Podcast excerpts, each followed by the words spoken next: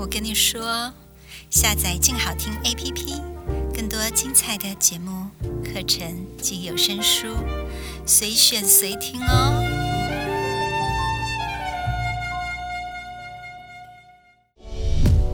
影剧、音乐、动漫、游戏，只要能娱乐你的事，就是我们的事。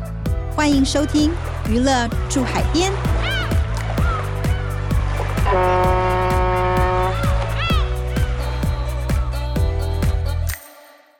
欢迎收听由静好听与静周刊共同制作播出的节目《娱乐住海边》，我是静周刊娱乐产业组记者刘慧茹，我是对记者咄咄逼人、讲话又经常失态的灭绝师太。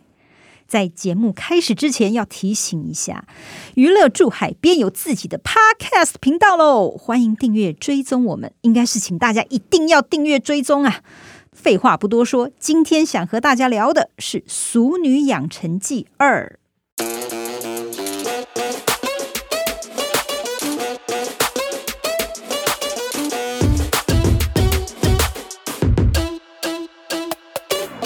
其实啊，台剧要拍成续集蛮不容易的。除了因为呢，台剧大部分都是偶像啦、都会啦、爱情等小清新的类型，世界观的设定比较不复杂，可能呢在第一季就把故事都说完了。那么第二季该如何延续前一季，却又要饱含新意呢？不是一件很简单的事情。再来呢，像近年啊，很多台剧就有拍成续集，例如《通灵少女二》啦，他们在毕业的前一天爆炸二啦。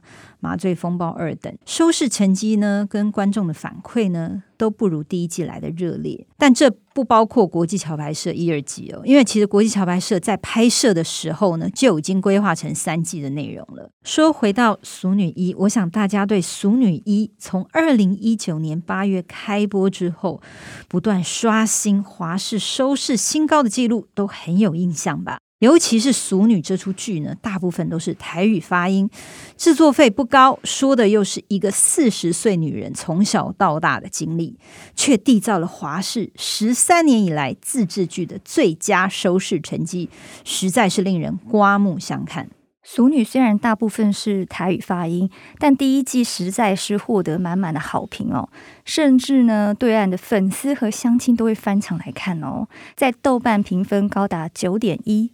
所以《俗女一》这出戏才播了一半，制播单位华视呢，以及跟买下《俗女》播出版权的 Cashplay 公司，就有意投资拍摄续集。他们怕两位导演严艺文跟陈长伦不点头，还不断释放出可能拍第二季的讯息，想探探两人的意愿。严艺文就说呢，因为《俗女》的第一季已经是他用生命写出来的作品了，也有一个很完美的 ending。所以他基本上呢都没有把拍第二季这件事情当真，直到华视和 Catch Play 开出比先前高出一倍以上的制作预算，严艺文才点头。但是大家千万不要误会哦，严艺文导演绝对不是见钱眼开哦，而是第一季每一集制作费才一百九十万元，编剧跟演员费用很低，大家都是咬牙苦撑。所以严艺文第一个念头是，终于可以给这些辛苦的工程合理的报酬了，才接下去想说第二季的剧情要怎么发展的。诶，照慧如这样说来，这《俗女二》的难度呢，应该是比《俗女一》更高哦。你看，一来是因为第一季已经有了很好的成绩了，那导演和编剧其实都背负着相当大的压力；第二呢，是演员的选角，当然原班人马是一定要的嘛，但是要如何穿插新的角色，却不会让大家感觉很突兀呢？这其中其实都是很深的学问哦。嗯，原班人马是一定要的。第一季每一位主要的演员呢，都给观众很深的印象。第二季大家更是兴致勃勃想要参与哦。同时呢，也会有不能搞砸的压力。私下还会不断的问严艺文，是不是跟第一季一样有发挥的空间，或是人物的特质上是不是能够保留等等。像在里面演阿嬷的杨丽英，有一天就三更半夜打电话给严艺文，说他去特别查了陈嘉玲上国中时期发生的国内大小事，看可不可以把它加在剧本里面。严艺文也尽力满足他们的想法。看来啊，《俗女二》啊，在拍摄前不仅是戏迷对她很期待，我看就连这些演员们都很想回国参与演出，激荡出新的火花呢。那慧茹可不可以帮我们分析一下，在制作的规格上，第一季和第二季有什么差异呢？第一季在制作的规格上是用 HD 画质。第二季呢，就全面的升级成为四 K 的高画质，摄影机的画质细腻很多，所以相对应的灯光啦、美术也要因为整体的画面美感一并考量进去。像是第一季的拍法啊，演员讲话的时候可以一镜到底，灯光镜位就没有什么太大的变化。但是到了第二季，因为节奏加快，画面要跳好几个镜头，镜位、灯光、演员走位都要考虑进去。花费更多的时间，然而时间就是金钱嘛。杀青日也因为这样延后了几天。除了规格升级呢，其实女主角谢盈萱的压力尤其大吧？你看啊，她第一季已经把剧中这个主人翁陈嘉玲树立出一种与时下的台剧女主角截然不同的表演风格，并且大受欢迎。而且呢，谢盈萱本身就是一个自我要求极高的人。演出第二季前，我看她承受的压力绝对是破表的。没错，导演严艺文在受访的时候就有提到，谢云轩在第二季演出当中调整自己的情绪的一些小故事，以及两个人如何搭配，才能呈现出第二季这个更受观众欢迎的打嘉玲。是在讲盈萱演一场，那应该是后面的集数了，情绪比较重的戏。是，对，那那场怎么了？因为那场戏真的不好演。他前面是很搞笑的，他有个大翻转，然后后面是非常，我觉得很残酷，我蛮写实的啦。那个东西我觉得不好演，真的不好演。然后又在剧组的时间压力下，那我可以看得出来，盈萱一直试图要让自己安静沉淀下来，尽可能的达到。我猜他心目中一定有一个他想要达到的境界，这样子。那我想要过去跟他说，不要有这么大压力，能走到哪里就走到哪里。可是你知道，在那个状况下，我们也不想要讲太多什么的。所以我就很自然走过去牵他的手，实际上一牵就牵了很久，很像妈妈，很像母鸡带小鸭。我现在回头看那个照片，很像一个母鸡带小鸭，就不知道为什么一直牵着一个人站在路边上，因为我不放。哦，对，因为他一牵我就直接绕出那样子。对，一直牵。喊他的时候。喊 action，准备要开始的时候，就是手如果在镜头外的话，其实还是对 藕断丝连。就我比较会知道说演员他现在是在一个什么状况，因为我自己以前就是也是演员嘛，所以你比较知道说演员现在对这场戏的把握程度到哪里，就是他的细节，我会知道他现在心里面的状态。那。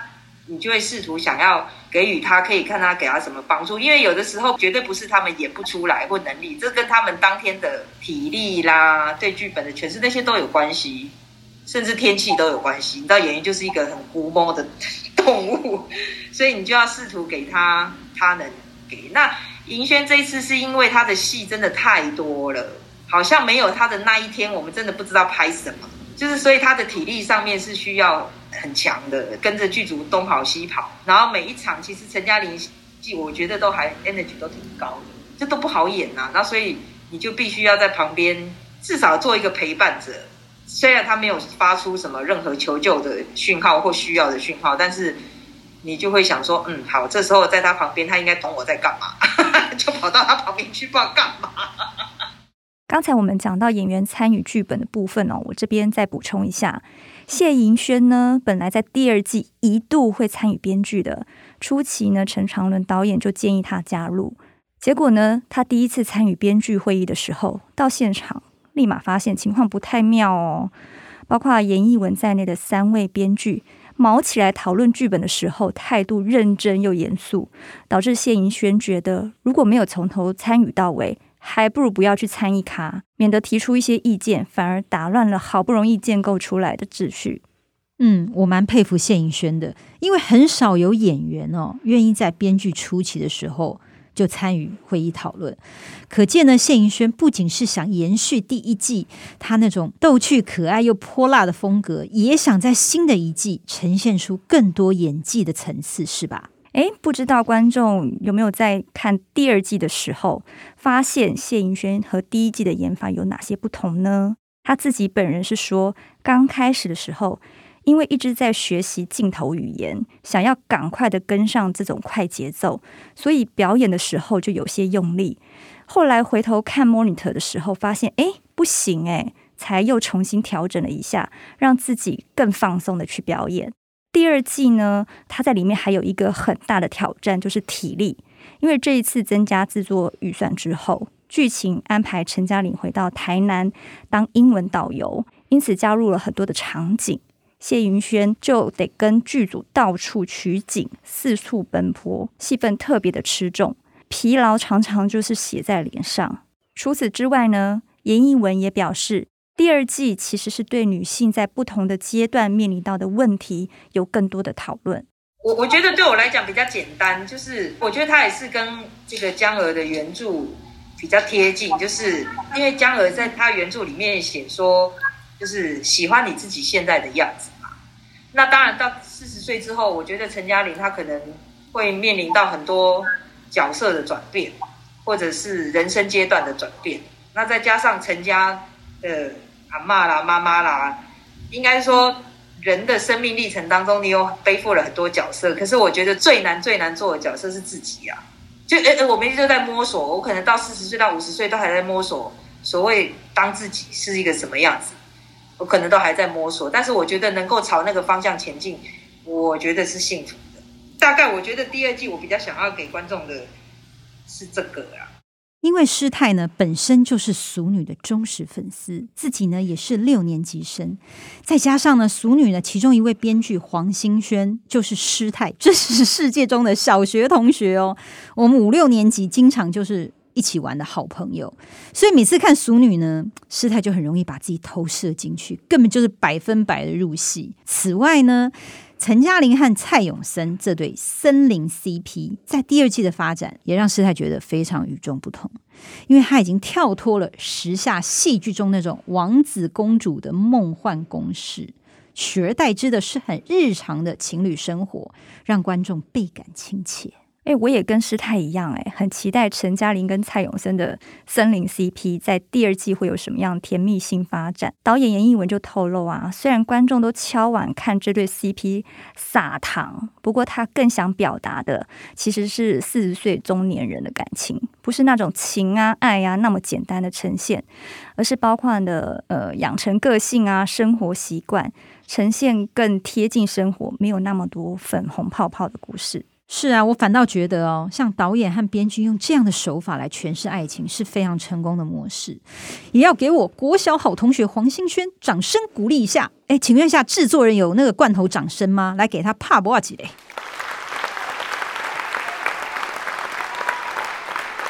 还有谢盈萱在这次拍摄的过程中也提供了很多有感而发的台词。但是因为访问的时候，他一直跟我说不能爆雷，所以他也不太能够透露剧情。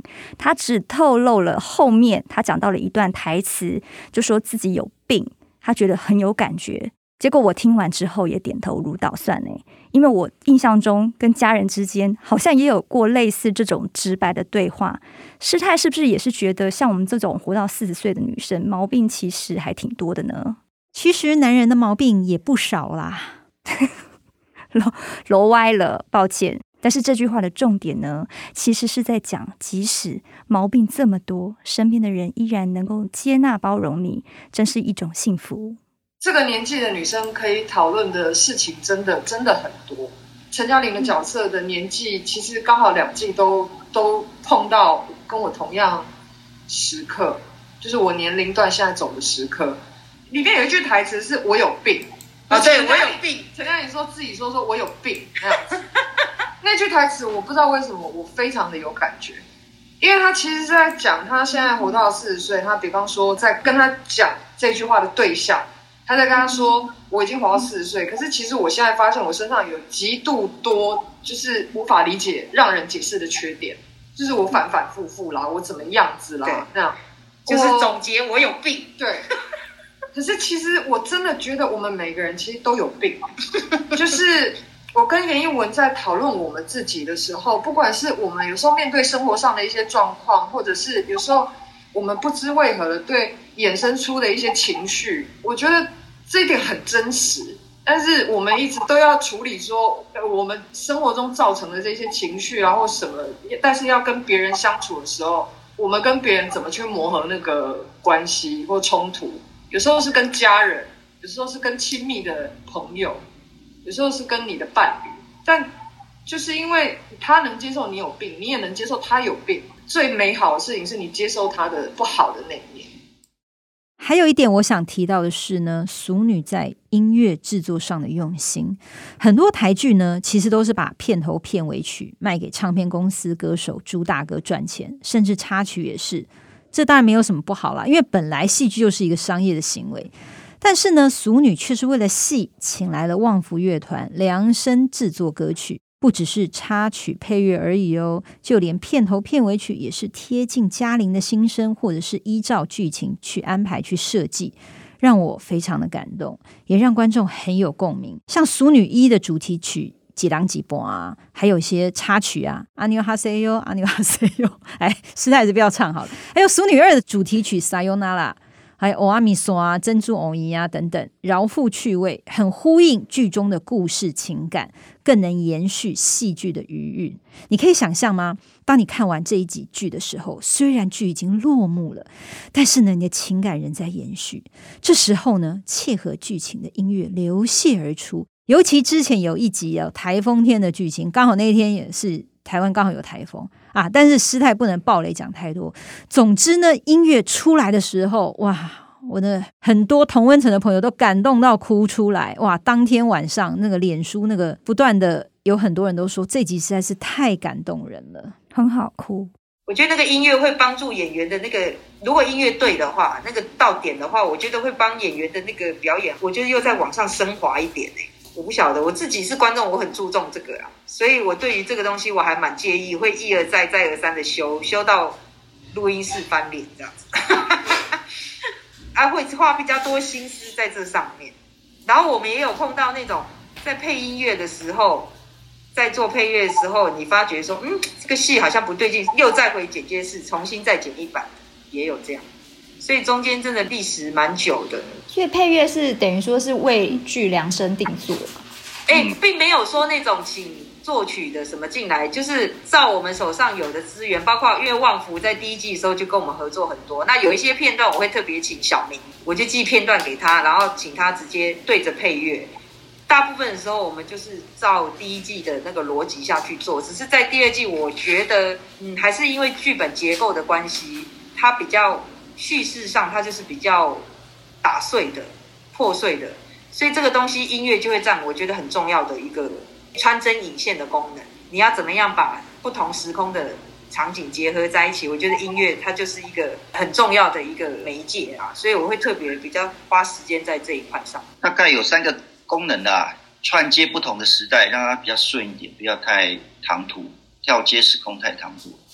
第二个就是，它的确会。帮助这场戏让演员的那个表演感觉到不太一样，因为会有加分的啊。第三种是这个情节很比较闷的时候，他可以做一些挽救，不要看起来那么闷。陈导，你也太老实了吧？然后那个闷其实不是演员演不好，现在在解释来不及了。不是一出好的剧，尤其第一季和第二季。都可以拍的这么叫好叫座，是非常不简单的一件事。是啊，因为除了前置的筹备、制作预算、编剧的细节与情感的张力，乃至于音乐的铺陈，其实都是缺一不可的。希望不仅是俗女，所有受欢迎的台剧，包括《我的婆婆怎么那么可爱》、《火神的眼泪》、《谁是被害者》等等，会有越来越多的好台剧出现续集。各位娱乐住海边的听众朋友们，对于这集节目有什么新的回馈？欢迎上静好听的官网留言和我们分享哦。感谢听众收听，也请持续锁定由静好听与静周刊共同制作播出的《娱乐住海边》，我们下次见。想听爱听，就在静好听。